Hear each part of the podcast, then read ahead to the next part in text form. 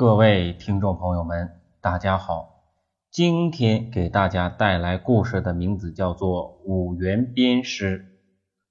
五原字子虚，楚国人，其父伍奢是楚庄王时期的大夫，并在楚平王时期担任太子建的太傅。当时啊，担任太子建的少傅是费无忌。为了获得更大的权势，费无忌呀，百般的讨好楚平王。有一回呀，楚平王让费无忌前往秦国替太子相亲。费无忌见那女子啊，哎，非常有姿色啊，便将其呀献给了楚平王，以借此啊博得楚平王的宠信。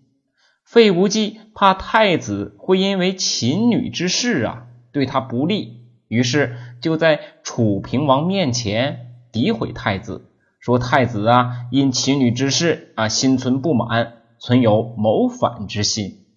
楚平王召伍奢前来问讯，伍奢对楚平王说呀：“大王你怎么能听信小人的挑唆呢？啊，听完他们的挑唆，您与您的骨肉之间产生了疏离啊，这样是不好的。”伍奢呀，就对楚平王哎，把这个事情说了出去。费无忌呢，此时啊，又接着对楚平王说：“若是大王现在不痛下杀手，将来呀，必定会陷入他们的阴谋诡计之中。”楚平王啊，这时呢，哎，相信了费无忌的话，将伍奢哎囚禁了起来，同时呢，下令逮捕太子。太子听闻消息后啊。便逃亡到宋国。就在这时啊，费无忌又开始劝说楚平王了啊，说呀要将伍奢来当做诱饵，诱杀伍奢的两个儿子伍尚和伍元，从而啊以绝后患。楚平王于是便派出使者前去召回伍奢的两个儿子伍尚和伍元啊，非常清楚楚平王的心思。但是啊，为了对父亲尽孝，武尚啊还是毅然啊决定赴死。他对弟弟说呀：“你赶紧逃走，以后好为父亲报仇。”最终，伍子胥听从哥哥的建议啊逃亡了，而伍奢和伍尚便被呀楚平王杀害。伍元逃到了吴国之后，每日啊在闹市中啊吹箫乞食为生。有一天，有个相面先生啊，由此经过，呃，觉得伍奢相貌不凡，遂将他呀推荐给吴王僚。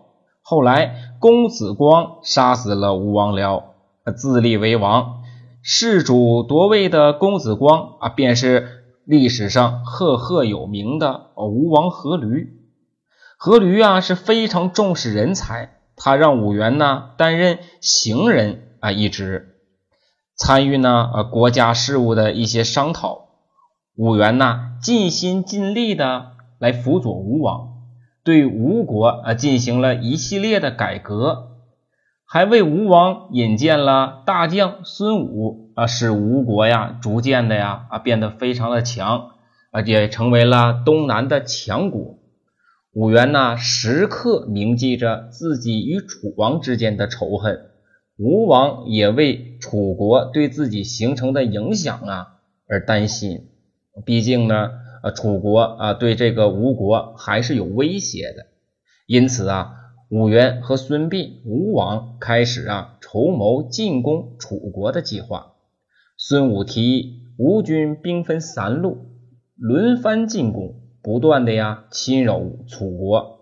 若楚军呢迎战，他们就选择避战。等啊，楚将啊，还有一些楚兵拖到他们疲劳不堪之时，三路吴军啊合在一起集中进攻。这项策略呀啊，果然是非常有效果的。没过几年，楚军呢就已经啊疲惫不堪啊，疲乏的无力还击了。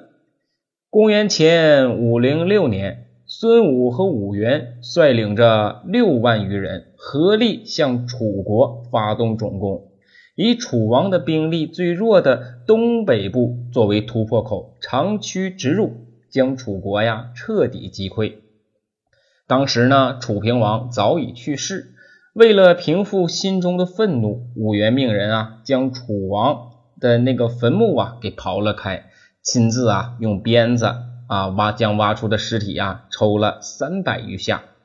武元只顾了个人的仇恨。已然呢，忘却了自己是以国家的名义来攻伐楚国啊，自然也忘了需要以国家的名义呀安抚楚国的百姓。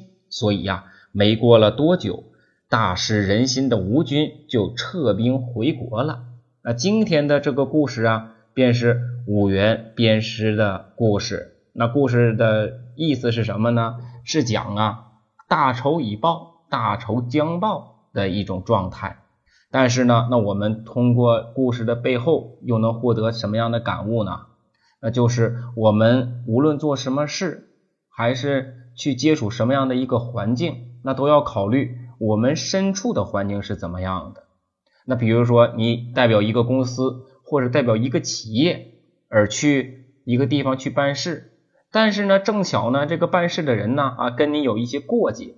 那此时呢，啊，你忘却了公司的身份和公司的角度啊，产生了一系列的复仇的一个活动。